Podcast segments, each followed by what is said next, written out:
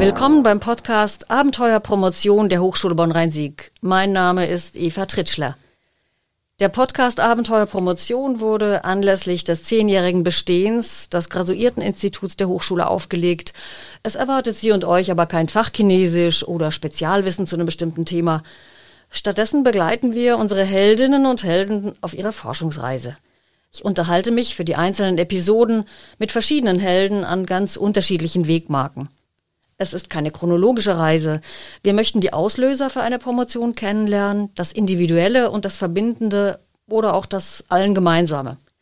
Mein heutiger Gast hat zunächst Journalismus und Unternehmenskommunikation studiert und danach einen Masterabschluss in International Marketing und Media Management an der Rheinischen Fachhochschule Köln erworben. Seit zwei Jahren ist Phyllis Kalmuck wissenschaftliche Mitarbeiterin im Fachbereich Sozialpolitik und soziale Sicherung der Hochschule Bonn-Rhein-Sieg. Phyllis, im Oktober erhielten zwei Journalisten den Friedensnobelpreis. Beide setzen sich in ihren Ländern, die eine auf den Philippinen, der andere in Russland, für die Meinungsfreiheit ein. Du selbst bist unter anderem Mitglied der Initiative Nachrichtenaufklärung. Daher meine Frage, welches Thema hast du in den vergangenen, sagen wir, drei Monaten in den Nachrichten vermisst? Da wir hier gerade auch in den Gebäuden der Hochschule sind, ähm, würde ich sagen, es ist das Thema Bildung oder auch das Thema Wissenschaft abseits von Corona. Es ging ganz, ganz viel um Wissenschaft, um Innovation in Bezug auf Medizin, in Bezug auf Corona vor allem. Ähm, aber die Wissenschaft im Bereich ähm, ja, der Hochschulen, im Bereich auch zum Beispiel der Geisteswissenschaften und auch das Thema Bildung, gerade auch, ähm, wenn ich an die Kanzler Trielle denke, das kam kaum vor. Und das ist ein Thema, was ich doch sehr vermisse in den letzten Monaten. Mhm. Wir gehen dann nachher einfach noch mal ein bisschen drauf ein, denn wir sind jetzt schon mitten im Thema deiner Doktorarbeit eigentlich da mitten reingehüpft. Du schreibst über Agenda Cutting eine Dethematisierung von Nachrichten und zwar unter kommunikationswissenschaftlichen und medienethischen Gesichtspunkten. Dabei haben die meisten Menschen doch eher das Gefühl von einer überbordenden Nachrichtenflut. Trügt dieser Eindruck? Der Eindruck äh, trügt. Wir haben natürlich eine große Informationsflut. Das liegt auch an den sozialen Medien. Das liegt, liegt an ganz, ganz vielen neuen und auch alternativen Medien, die aufkommen. Das heißt, ich kann mich jederzeit, ähm, also zu jedem Tageszeitpunkt oder auch in der Nacht und überall, also im Internet, aber auch im Printbereich ähm, und auch im Austausch mit Freunden über neue Nachrichten informieren. Aber wichtige, relevante Nachrichten die fehlen eben oft, weil man merkt, dass viele Themen von vielen äh, Medien gleich aufgesetzt werden. Also es wird immer über das Gleiche berichtet, aber manche Themen fallen komplett dabei hinten über. Und was sind die Ursachen für das Unterdrücken bestimmter Themen? Also es ist noch nicht, äh, es ist noch nicht sehr gut untersucht. Ähm, Mallory Vova, es wird vielleicht ein bisschen wissenschaftlich. Ich versuche das nicht äh, so wissenschaftlich äh, aussehen zu lassen. Der hat äh, drei Gründe von Agenda Cutting äh, oder für Agenda Cutting genannt. Da hätten wir zum einen zum Beispiel logistische Zwänge. Also wir haben ja ganz einfach, wenn wir uns jetzt die Tagesschau anschauen, 15 Minuten Zeit, nehmen wir mal Sport und Wetter vielleicht weg. Ähm, 15 Minuten Zeit, um ähm, eben Themen den Menschen zu präsentieren. Das heißt, wir können gar nicht über alles berichten.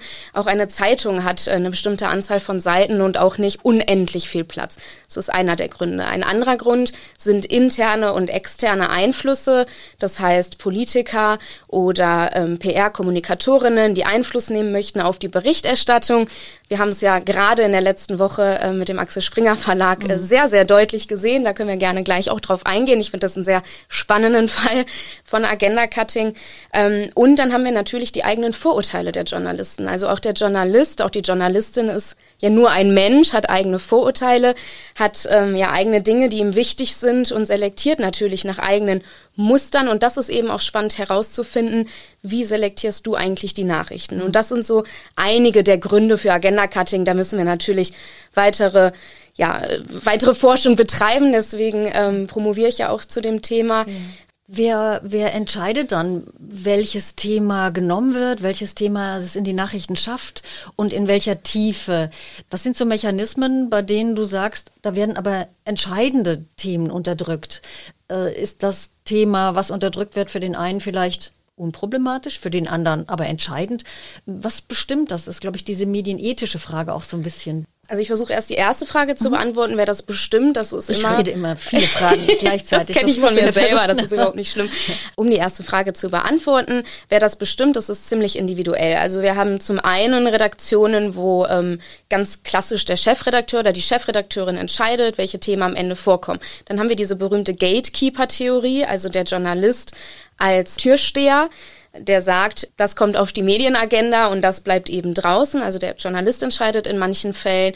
Und heutzutage, gerade auch im Online-Bereich, kann man auch vielleicht von Klickzahlen sprechen. Ja, also quasi das, womit ich Geld verdiene, das entscheidet darüber. So sprich, die Redaktion sagt, wir müssen Geld verdienen. Das Panda-Baby kommt, äh, kommt besser an im Berliner Zoo. Deswegen machen wir das und jetzt nicht hier die Bundestagsdebatte. Zur zweiten Frage, könntest du die nochmal wiederholen? Wenn ich die jetzt noch wüsste. ähm, Klickzahlen sind ja ein Thema und wer entscheidet dann oder was ist dann wichtig für die, für die Hörer oder für die Leser, für die Zuschauer? Ich glaube, das war die Frage auch. Wer entscheidet das, warum das jetzt wichtig ist für jemanden? Ist, ist das denn der medienethische Aspekt? Also ist es ja auch eine Form von Bildung, wer das entscheidet, das ist auch schwierig zu sagen. Also man merkt, man ist hier in einem Themenbereich, wo man auch viel spekulieren kann. Also ich gehe davon aus, also ich nehme Ereignisse, die einen Nachrichtenwert haben, also die ähm, relevant sind, die ähm, es gibt ja so verschiedene Nachrichten, Faktoren, die eine Nachricht erfüllen muss, um einen gewissen Wert zu haben. Ich sage, es müssen Nachrichten sein, die irgendwie relevant sind.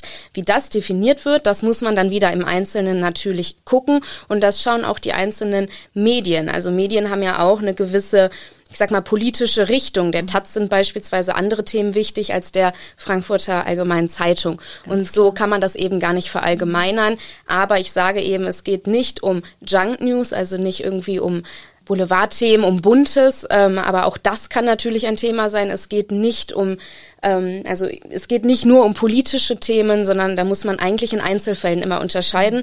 Und das ist eben auch das Schwierige am Agenda-Cutting. Wir sprechen hier von Themen, die eigentlich kaum vorkommen. Also man will etwas untersuchen, was quasi nicht existiert, weil ich selber ja auch nicht unbedingt weiß, welches Thema jetzt zum Beispiel hinten übergefallen ist weil woher soll ich es wissen, wenn es jetzt ein Thema ist, zum Beispiel, ähm, ich sage immer ganz gerne das Beispiel mit Afghanistan und mit dem äh, Rückzug der Bundeswehr. Ich habe keine Verwandten oder auch Bekannten in Afghanistan. Ohne die Medien würde ich darüber nicht erfahren. Mhm. Oder der Lacher von Armin Laschet, auch so ein ähm, ja, gern genommenes Beispiel von mir, um das möglichst einfach zu erklären. Wenn man nicht am selben Ort war und wenn man nicht gerade so gestanden hat, dass man ihn da im Hintergrund beim Bundespräsidenten hat sehen können, hätten wir es ohne die Medien nicht mitbekommen. Ist nicht vieles auch manipulativ sozusagen, wenn ich jetzt diesen, um bei dem Lacher zu bleiben, oder den Sturm auf äh, den, den Flughafen in Afghanistan, die Art, wie ich etwas präsentiere oder wie oft ich das dann auch immer wieder bringe, äh, das ist doch auch, das beeinflusst die Menschen auch emotional auch sehr. Absolut. Und damit mache ich doch Meinung. Ist das richtig? Absolut, beziehungsweise auch da streitet sich die Wissenschaft, da sind wir aber weit weg vom Agenda-Cutting. Da sind wir jetzt, okay. das passt jetzt zum Framing oder auch zum Agenda-Setting, ja, wo es darum geht, wie häufig wird auch über etwas berichtet. Ähm, hat natürlich alles was mit meinem Thema zu tun. Das ist, glaube ich, auch das Komplizierte an so einer Doktorarbeit. Man muss irgendwo auch abstecken, ja, was, was hat zwar was mit zu tun und ist interessant, ist aber jetzt nicht mehr so relevant. Ja, aber du vorhin Thema. hast du noch gesagt, dass also viele Themen dann auch gleich oder ähnlich aufbereitet werden, weil man vielleicht weiß, so zieht man besonders viele Hörer, Hörer bringen Geld, also Hörer oder, oder Leser. Damit mache ich doch auch Meinung.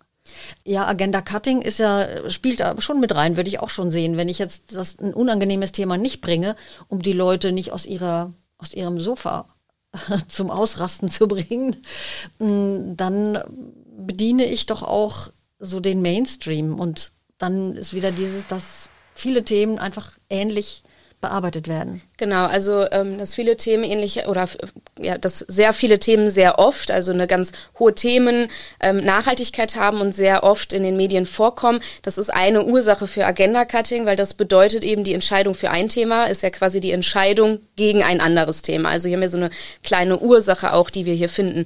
Jetzt habe ich schon wieder die zweite Frage vergessen. die war aber spannend, da wollte ich unbedingt äh, diese manipulative äh, Geschichte auch und indem ich viele Dinge ähnlich aufbereite. Genau, also es geht bei einem Thema, was ähm, gecuttet wird. Es muss nicht immer ein hochbrisantes Thema sein, was die Leute, äh, du hattest das gerade schön gesagt, irgendwie vom Sofa aufspringen lässt. Das, das muss es gar nicht sein. Es gibt zwar auch äh, einige ähm, Wissenschaftler, die sagen, ja, das Thema muss zum Beispiel kontrovers sein, ja, also es muss ein Thema sein, wo man sich gut drüber streiten kann.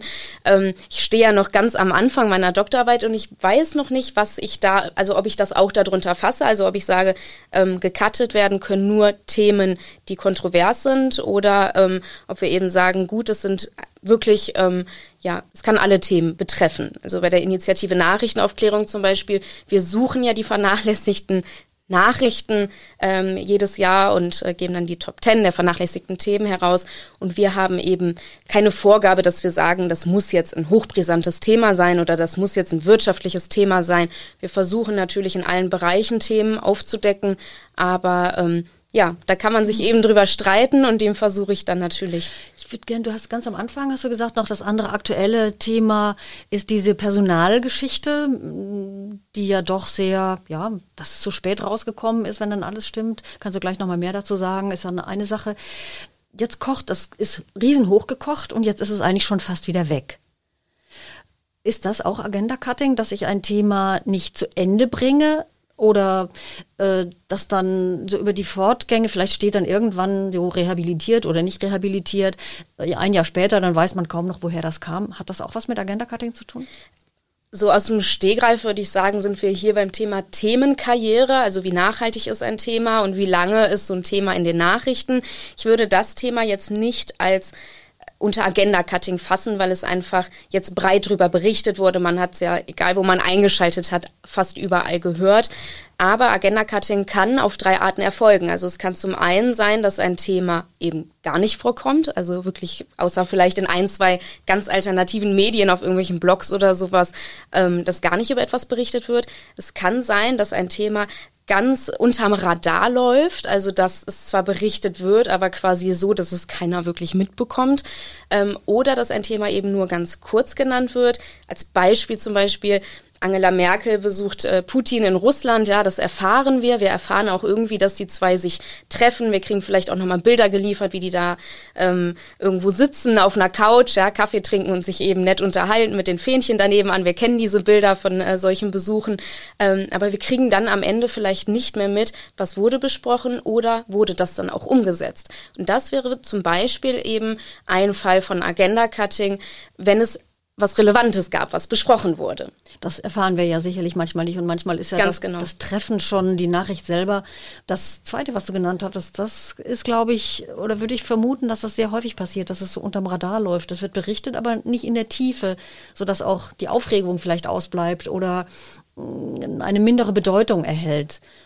Kannst du da ein Beispiel nennen dafür? Es gibt ein ganz spannendes Beispiel aus dem Jahr 2001 und zwar da das ich will jetzt nicht lügen, das britische Verkehrsministerium war es, meine ich, ähm, aber nicht Ansch der Fettkloß in der Kanalisation, ne?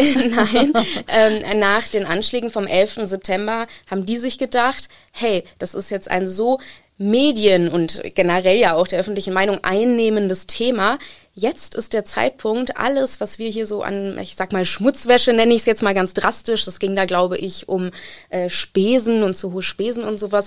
Ähm, jetzt ist der Zeitpunkt, das auf den Tisch zu hauen, weil es wird niemanden interessieren, weil es wird ja komplett unterm Radar laufen. Und ähm, das wurde tatsächlich auch gemacht und es wurde dann nachher, also ein paar Jahre später, wurde quasi ja dieser Vorgang, also dieses ja auch sehr ähm, strategische Denken, wurde dann eben aufgedeckt. Und das Gleiche ist zum Beispiel, wenn wir hier Weltmeisterschaften haben, also Fußball-Weltmeisterschaft, da gibt es auch viele Unternehmen, die dann brisantere Pressemitteilungen rausgeben, eben in der Hoffnung, dass dass Deutschland oder dass der Journalismus oder auch die Welt ähm, eher auf, äh, auf die Fußballereignisse schaut, als eben dann auf die brisante Information in so einem Sommerloch, wie wir das in den Medien ja gerne nennen. Also wenn die Nachrichtenlage doch eher sehr dünn ist, wir alle sind im Urlaub und jeder will mal seine Ruhe haben, ähm, würden solche Unternehmen strategisch, klug wäre es zumindest nicht, ähm, brisante Informationen. Also keine Fake News, sondern Missing News. Genau. Wie kriegst du das jetzt raus? Was machst du und wie gehst du denn davor? Du kannst doch nicht einen Journalisten fragen, ey, wieso verschweigst du das Thema? Oder, oder bei der Zeitung anrufen, äh, warum lese ich das bei euch nicht? Wie machst du denn das? Genau, also ich werde einmal äh, schauen, okay, was gibt es wirklich schon ähm, zum Thema und wie kann ich versuchen, da einen theoretischen Rahmen überhaupt mal aufzusetzen. Denn wie gesagt, es gibt wirklich zwei Arbeiten dazu. Es gibt ganz, ganz wenig über das Thema Agenda Cutting, obwohl es ja doch sehr präsent ist und irgendwie jeder ja auch einen Bezug dazu hat. Was ich machen möchte, ich möchte mit äh, Journalistinnen, mit PR-Kommunikatoren und mit Politikern sprechen. Und ich möchte eben. Also richtige Interviews führen. Genau, ich mhm. möchte eben qualitative Interviews führen und äh, in die Tiefe gehen und ich möchte darüber sprechen, was sind Motive das zu tun. Jetzt beispielsweise die Frage wäre jetzt gut bei Politikern, ja, an die gerichtet. Ähm, ich möchte bei der PR erfragen, was sind denn die Instrumente, die ihr benutzt? Also es gibt da ja Instrumente, das läuft oft unter dem Begriff dann Krisen-PR oder Spinning oder so.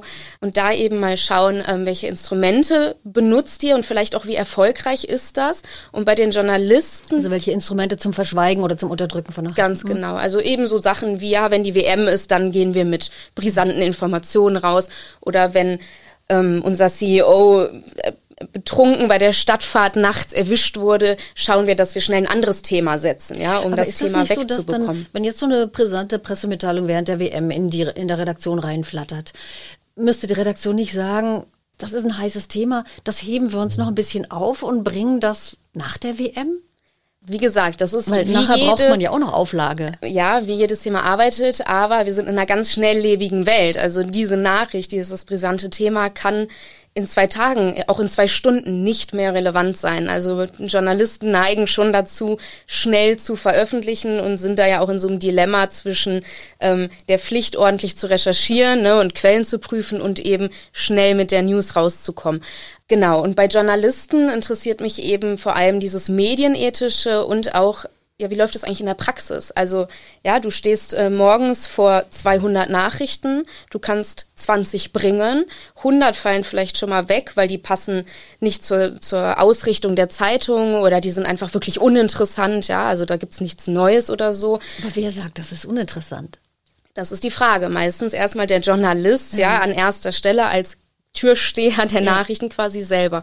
Ähm, und dann sind eben so Fragen, sind wir jetzt bei einem, bei einem Handlungsdilemma tatsächlich, ja? Also wie wählst du Nachrichten aus? Ist dir eigentlich bewusst, dass wenn du Thema A publizierst, das Thema B automatisch wegfällt, weil kein Platz mehr dafür ist.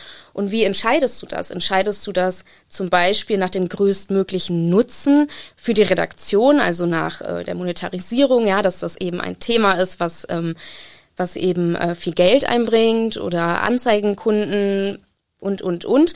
Oder entscheidest du danach, dass du sagst, das ist gesellschaftlich relevant, das muss publiziert da, dazu werden? Dazu möchte ich gleich einhaken. Wenn ich mir so angucke, du hast die, die Tagesschau erwähnt mit der Viertelstunde abzüglich Sport und Wetter. Aber was da ja zunehmend auftaucht, ich beobachte das schon länger und ich habe oftmals keine Lust mehr, das zu gucken, sind Themen so von den Stars und Sternchen der äh, High Society oder der irgendwelche Promis, die geheiratet oder nicht oder sich getrennt. Warum ist das ein Thema? Das ist doch den, den Klickzahlen hinterherlaufen, oder? Also das ist, man, man spricht ganz viel von Junk News. Wir haben zum Beispiel auch, ich hoffe, ich hole nicht zu weit aus, äh, mhm. eine äh, Organisation Project Censored, da ist die INA quasi so ein bisschen von abgefallen für Deutschland.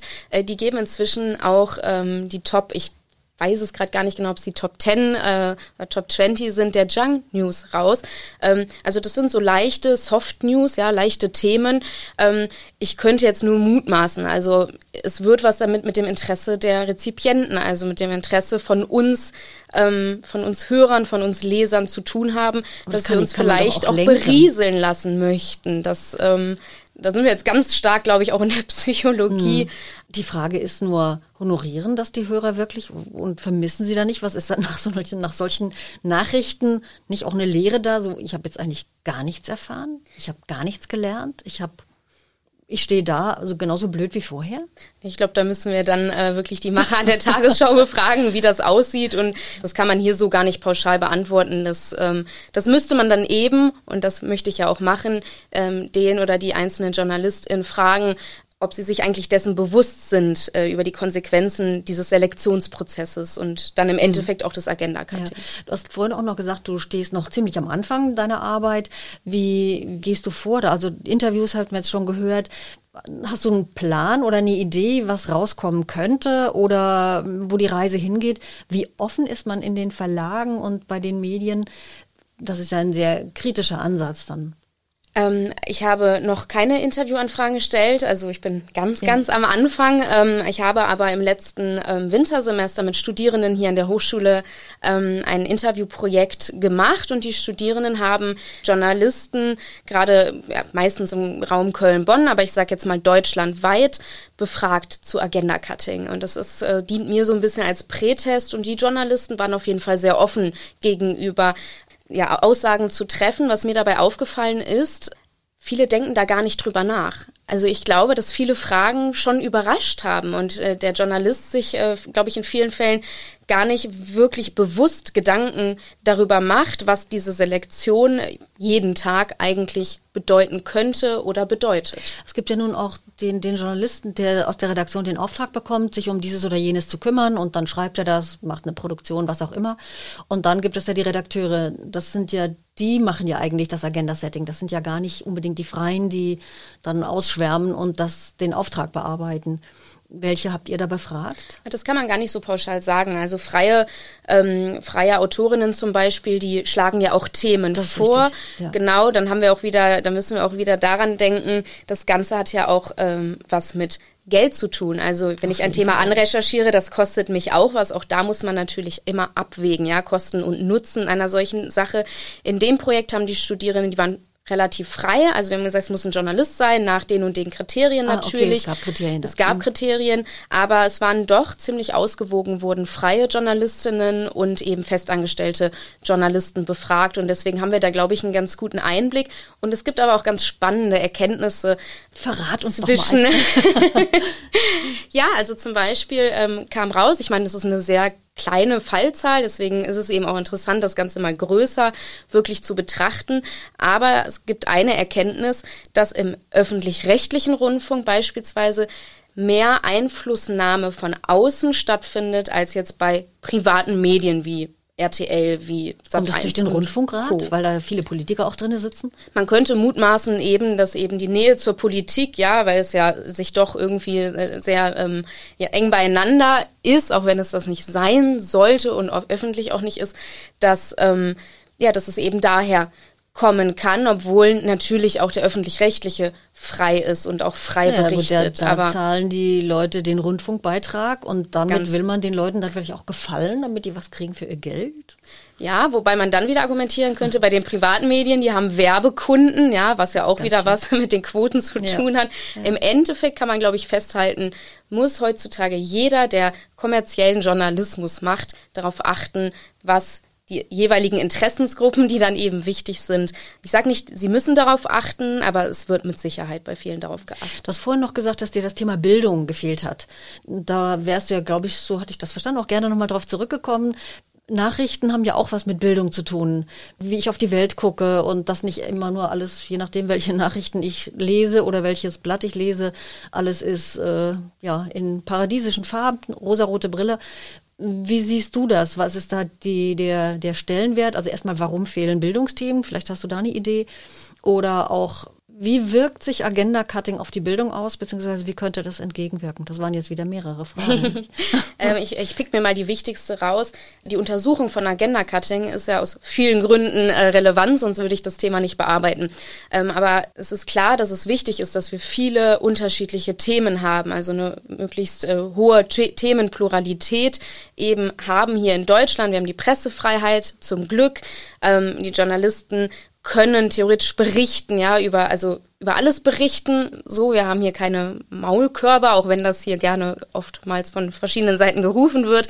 Ähm, also wir haben hier in Deutschland ja doch eine Pressefreiheit und es ist aber eben wichtig, dass wir die auch nutzen. Also es ist ja manchmal schon traurig zu sehen, ja, dass, äh, dass manche Medien sich immer nur auf manche Themen versteifen und wichtige Themen hinten runterfallen.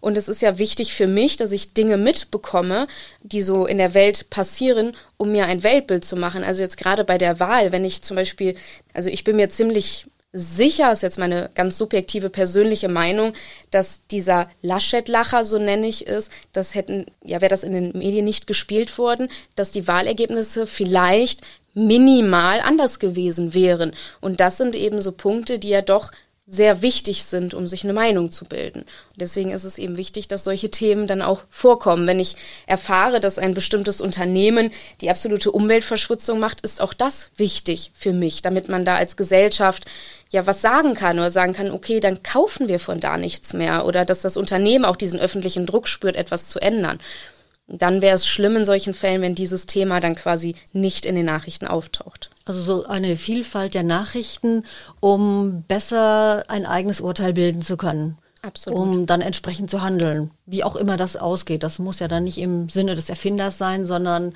es ist dann wirklich ein fundiertes Ergebnis dann aber. Ich habe noch eine Frage. Dein Betreuer am Fachbereich ist Professor Hector Harkötter.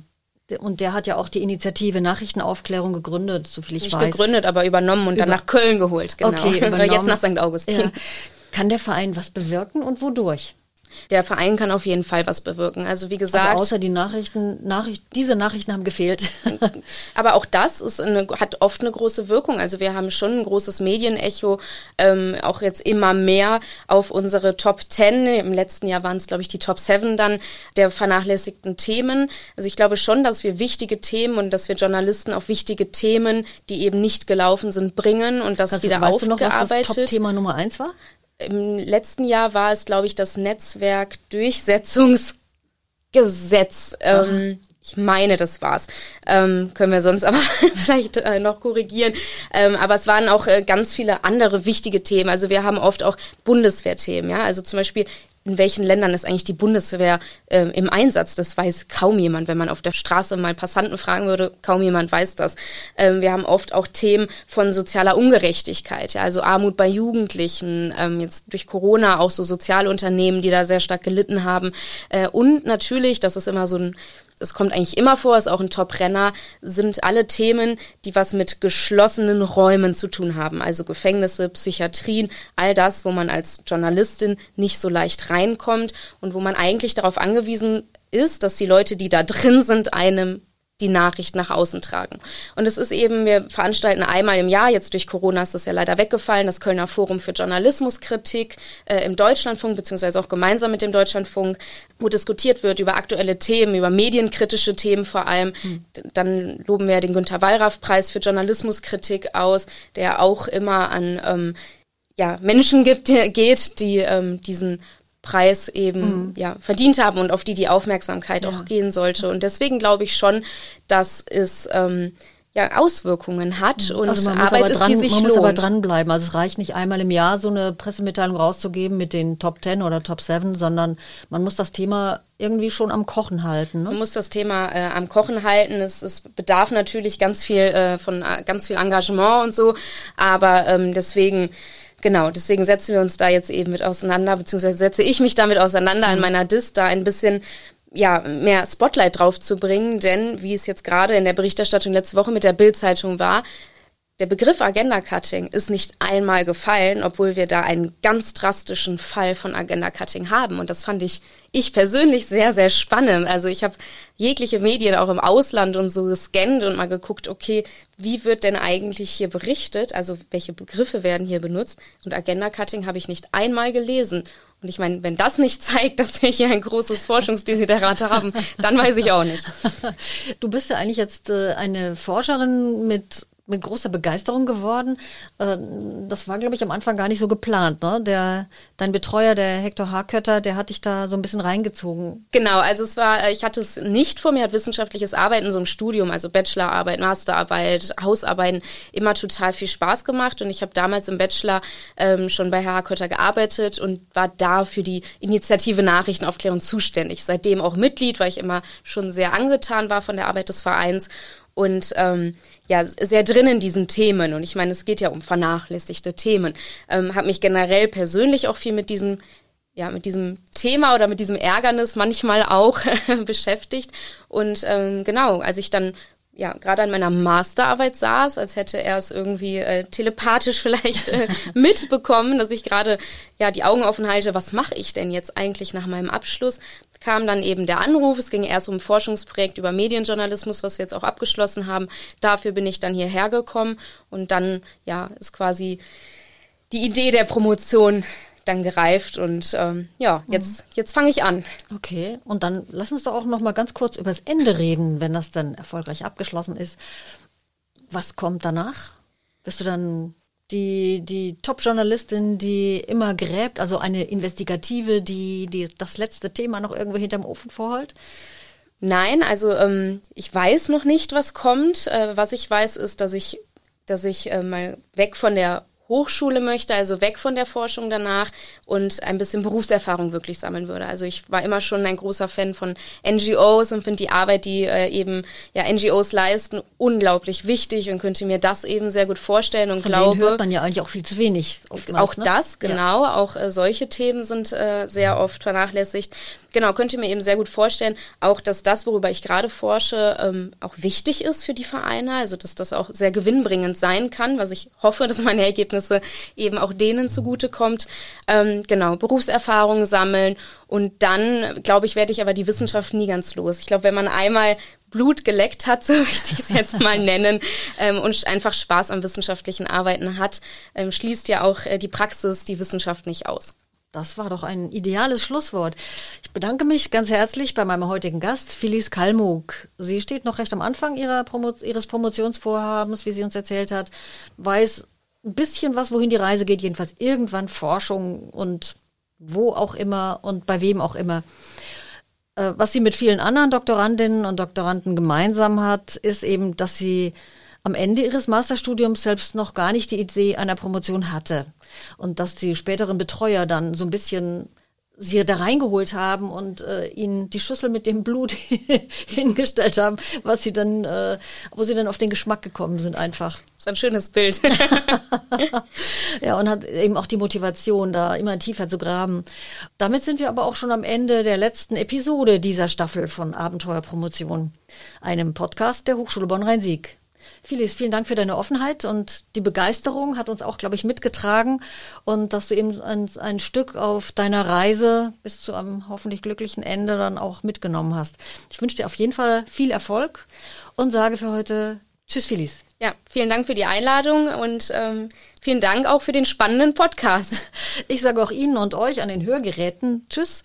Vielleicht gibt es ein Wiederhören bei einer Fortsetzung im nächsten Jahr. Fragen an Phyllis oder Anregungen für den Podcast einfach per E-Mail an podcast.km.h-brs.de. Und wir freuen uns natürlich auch über Bewertungen und Feedback auf allen Portalen, wo es den Podcast gibt und besonders natürlich auch über Abos und Follower. Bis hoffentlich bald wieder, Ihre und eure Eva Tritschler.